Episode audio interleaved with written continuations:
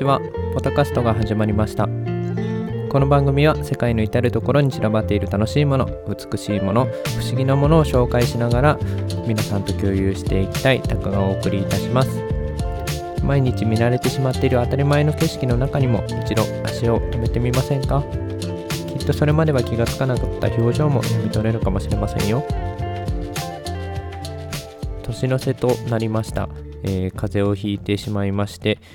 なかなか咳が止まらず、鼻水止まらず、えー、頭も痛くなったり、あの、えー、風のせいか、口の中ですね、奥歯も、うん、親知らずのあたりが痛くなっているような気もするんですけれども、ちょっと困ったものですね。えー、皆さんも、えーと、体調の変化に、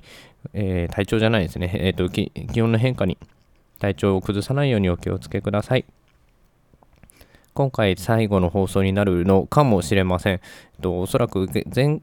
在のペースですとね、2、3週間に1回の重力になってしまっていて、なかなかあの更新頻度が高くはないんですが、それでも、えー、今年の4月に始めて、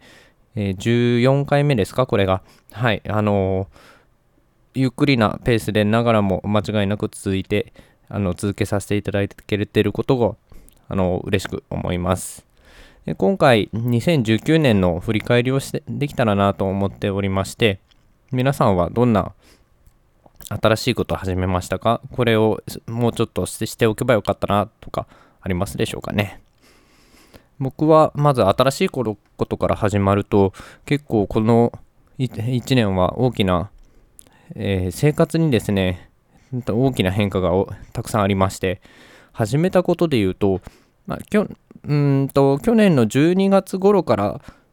なので厳密に言うと2019年ではないんですけれどもそれでも1年間通して自分で、えー、続けた成長できたなという部分が、え、ー、とプログラミングラングラングエージ言語、えっ、ー、と Python であったりあとはコンピューターの、えっとターミナルバッシュですね、えを使ってお仕事ができるようになった、もしくは何かを作れるようになった、その成功体験があるっていうのが、すごく自分のキャリアの中でも大きな一つのステップだなと思ってます。データ分析の方がですね、Python 強い言語ではあるので、この部分を今後もっと高めていけたら、あのビジネスにも役立つでしょうし、自分の気になることもですね、えっと、インターネットでオープンになっているデータもたくさんあるので、それらを使って今までに見たことのない結論を導き出せることができたらな新しい観点をまた自分の中で作る 作り出すことができたらなと思っております。これまず一つ。で、えーと、次にですね、えー、大きなこととしてこのポタカストを実際に始めれ始めることができたってことですね。あの2018年17年くらいですか？自分がポッドキャストというものを聞き始めてからもうおそらく 5, 5年、6年経っているかと思うんですけれども、えー、視界を、えっと、聞いている人のですね、視界を奪うことのなく、えー、聞き流せるもの、で、もしくはたまには役に立つ情報があったり、えー、落ち着くこともできたり、えー、静寂が寂しいと思った時にお供になることができるこのポッドキャストというメディア素晴らしいと思っていていつか何か自分でもやりたいなと思っていたのが2018年くらいですか？うん。で、えっと、今回、今年ですね、2019年4月に、えー、ようやく始めることができたっていうのが、すごく大きなステップだと思ってます。これもですね、先,、えーと、先ほど申し上げた通り、あまり頻度は高くないですけれども、定期的に自分のスキルアップにもなりますし、えー、皆さんにもこうやってお話をお届けできること、役に立てることがあるかと思いますので、ぜひ続けていきたいと思っております。これで2ついきましたね。次、えっ、ー、と、3つ目として、こんまりをすごくしていると思います。こんまりご存知でしょうか？ね、断捨離のことを、まあ、断捨離のことって言っても、あの、おこがましいんですけれども、えっと、近藤まりえさんか。が、えーと、提唱しているメソッドということで自分の身の回りを少なく、えー、身の回りの持ち物を少なくしよう大切なものだけ、えー、持っていようというミニマリストの考え方の一つなんですけれどもネットフリックスで近野まりさんのドキュメンタリーの番組が作られていてそれで、えーと、アメリカの方ですごくブームをしたっていうのがこれも去年の末去年末くらいだと思うんですけれども自分が実際、えーできるようになった。少しずつその断捨離を始めること始めれる実践できたのが今年2019年かなと思いますあのこの後ものお話にもあるんですけれども家族もできましたし、えーと、住環境というのがすごく変わりましたので生活リズムもですね変わりましたのでそれに合わせたということで今まで、えー、学生の時から持っていたものなど、えっ、ー、と、勢いを持ってかなりの数減らせれたのではないかな。実際大切なもの、まだまだ、あの、捨てきれてないものっていうのはあるとは思うんですけれども、徐々に自分の持ち物を減らすことによって、身軽になって、えー、うんと、気にかけなくてはいけないことを少なくしなければいけないなとも思っています。物に執着していると、どうしてもその物の心配をしないといけないですしいつか物は壊れるということで物ではない、えー、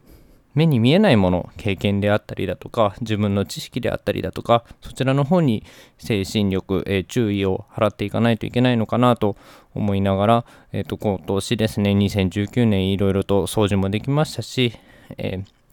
ー、物も減らせましたしいい、えーとスタートになれたかなと思います。で、そうですね。あとはもう、あのー、環境が変わった、住む場所も変わりましたし、えっ、ー、と、これ、パターンもですね、リズムも変わったっていうのがすごく大きなところですね。で、これがおそらく、うん、今年の頭から、頭の半年で起きたこと、始めたこと、変わったことであって、そこからですね、夏になった時にはお仕事が変わりました。自分の、えーと、所属しているチームが変わって、え、ソフトウェアの開発に携わることができるようになったっていうのがまた一つ大きな変化でこれからいろんな新しい学びがあるかと思いますし実際現在現在もその資格に向けて資格の取得に向けてまた勉強もしています。資格はもちろん全てではないんですけれどもその資格の勉強をするというゴールを決めたと資格を取得すると決めたときに、えっ、ー、と、業界標準の、えー、情報をどんどん頭の中に入れたりだとか、その業界にいる人であれば、おそらく皆が知っている古典的な書物、えー、論文というものにも目を通すようになったりだとか、その取るための家庭にすごく意味があるんだろうなと思っております。で、これらがですね、今年新しく始めたことかなと思ってます。その他、じゃあ、あの2019年、どんなこと、楽しいこ楽しいことがあったかというと、えー、自分は元から1年に2回ほどは海外に行くことができたらな、新しい、えー景色を見ることができたりだとか新しい人に会ったりだとか雰囲気を楽しむことができるというので1年に2回は行きたいと思っていたんですが去年は実際あまり行けてなかったかなけど今年行ったのは2回の旅行でしたが、えー、国としては3カ国2回の旅行で2カ国回ってるヨーロッパがあったのでそれで今3カ国達成したっていうのはすごく嬉しいことですね。うん、この前回のお話で、えー、エピソード12と13ですかね。ねでお話もしていましたがとても興奮のできるエキサイティングなものだものだったので今後もまた続けることができればな。2020年次はどこに行こうかなとも思っています、うん、やっぱり一度オーストラリアにまた行きたいな、帰りたいなと思っているのが現状ですが、その他はじゃあ、どこのかいいところがあるかと思うと、うん、もしかしたら日本国内でも行ったことのない北海道であったり沖縄であったりっていうのも興味はありますね。で、あとも他にはですね、楽しかったことは通勤時間が少し長くなってしまったので、チームが変わったことにより勤務地も変わり、で、電車に乗るようにもなり、普段も元から乗っていたんですけれども、下り電車だったので、あんまり混雑には巻き込まれなかったんですが、この度の、えー、通勤地がもう本当に、えー、上り電車に、通勤ラッシュに当たるような場所なので、これがですね、やっぱり人に潰されてしまうのは辛いわけですよ。で、なかなかストレスもやっぱり溜まってしまいますし、到着するまでにもうあのぐったりくるっていう皆さんも、あの人もとても多いかと思うんですね。で、えー、この時間を使って少し睡眠をとったりだとか、えー、勉強したりだとか有意義なことに使えればと思っていろいろ試したりもしたんですけれどもこれがですねあのー、それでもやっぱりストレスは溜まってしまうので勉強なんかもあんまり集中できないっていうのが僕の現状なのでじゃあいっそのこと遊んでしまおうということでスイッチを持ち込んだんですよそしたらもうあの通勤時間は楽しいものですね。全然苦じゃなくて、ゲームの方に集中してしまうので、周りの環境よりもやっぱり自分の目の前の楽しいことができるっていうのが、ストレス解消にもなるのがすごく良いいです。で、それがしていたのが、ゼルダの、えー、スイッチ版のゼルダをプレイしていた時と、えっ、と、今回ですね、えっ、と、新しいポケモンですね、ポケモンのシールドを、えー、プレイしていた時なんですけれども、ゼルダは本当に素晴らしいゲームですね。あの、芸術的な、もちろん美術的な側面もすごいですし、音楽もすごいですし、ストーリーも飲み込まれるっていうか、ぜひ、その、音を聞きながら、イヤホンを差しながらでも、本当にプレイしてするべきものだと思います。すぐにのりのめり込めるものかと思います。で、僕はもう20年間、20年間ポケモンプレイし続けている人なので、大大ファンなので、え、今回のシールドも楽しみにしていて、で、思うことが、うん、こと、今回のポケモン、今回のシリーズすごくいいな。おそらく僕の中ではトップレベルにいいものだと思っていて、一番好きなの何でしょうね。金銀かなと思っていたんですけど、第4世代のダイヤモンドパールもすごく捨てがたくて、かなりあれも長いことやり込んでいたんですね。で、その後のブラックホワイト、XY、あと、えっ、ー、と、サンドムーンは、あんまりハマれなかったかなという、まあ、XY は多少ややり込んだ気もするんですけど、あんまり早まれなかったのがそこの3作品だと思っているんですけど、今回はですね、えー、新しいポケモン出るのもすごく楽しいですし、えー、今までに見ることがなかった進化最終進化系のポケモンがフィールドを歩いているだとか、あの、野生で捕まえられるだとか、なんか、今までになかったことができるようになっていることとか、えー、昔からプレイしている人の、えー、心をつかむような出来事が、例えば、金銀でしか手に入らなかった、え、ー、と、ボングリで作るボールですね。ムーンボールだとか、ヘビーボールだとか、そういうものがもうもらうことができたりだとか、あとは、草むらの中から出てくるポケモンの数がすごく多い。新しいものを含め、えー、今まで、今までのポケモンも出てきますし、今までのポケモンが、えっ、ー、と、その地方の姿に変化したもの、変化したポケモン姿っていうのも出てきますし、そこも前情報を何にもなしでプレイすると、例えばそのトレーラーを見たりだとか、えっ、ー、と、ネットで調べたりだとか、何もしない状態でプレイをすると、すごく、あの、興奮ができる、す、楽しいものだったんですよね。なんか なかなか言葉で伝えること難しいんですけど、なんて言うんでしょう。もう、心のな奥底から驚きを与えてくれるのが今回のポケモンかなっても、とも思ってますし、あとは、システムもなかなか良かったですね。演出も良かったです。あの、ジムバトルで、えっ、ー、と、音楽が今までとは違う、あの、ななんて言うんですか？えっと、テクノポップ系っていうんですかね。で、で乗れるあのリズムがとてもいい音楽が流れていたりだとか今回の新しいシステムであるダイナマックス今までのポケモンがまあどんなポケモンでもあの巨大化して何倍ぐらいのサイズですか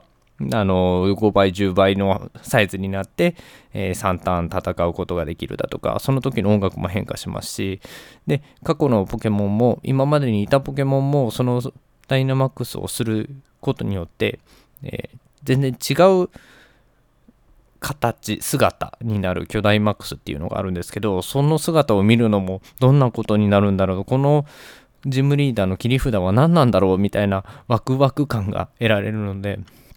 すっごく楽しめました。ストーリーは今ひとまず終わってこれからバトルタワーであったり、えー、図鑑を完成させたりであったりもちろんいろいろと育成をして、えー、対戦は、うん、対戦はですね今今までなかなかあの強くなることができなかったので今回どこまでやり込むことができるかなともう不安に思っているんですけれども一度はやっぱり触ってみたいなというところであります。こんなところですかね。えー、2019年今、あの、振り返ってみると、この楽しかったこと2つ3つと新しく始めたこと5つですねが僕の中では挙げることができましたこうやってね、えーと、毎年のようにお話できたり、えー、自分の中で日記を書いたりすることができればいざ見直した時にこんなことあったなという1年振り返ることができて、あの、いい1年だったな、なあの直さないといけない1年だったなっていうのがわかるかと思うので、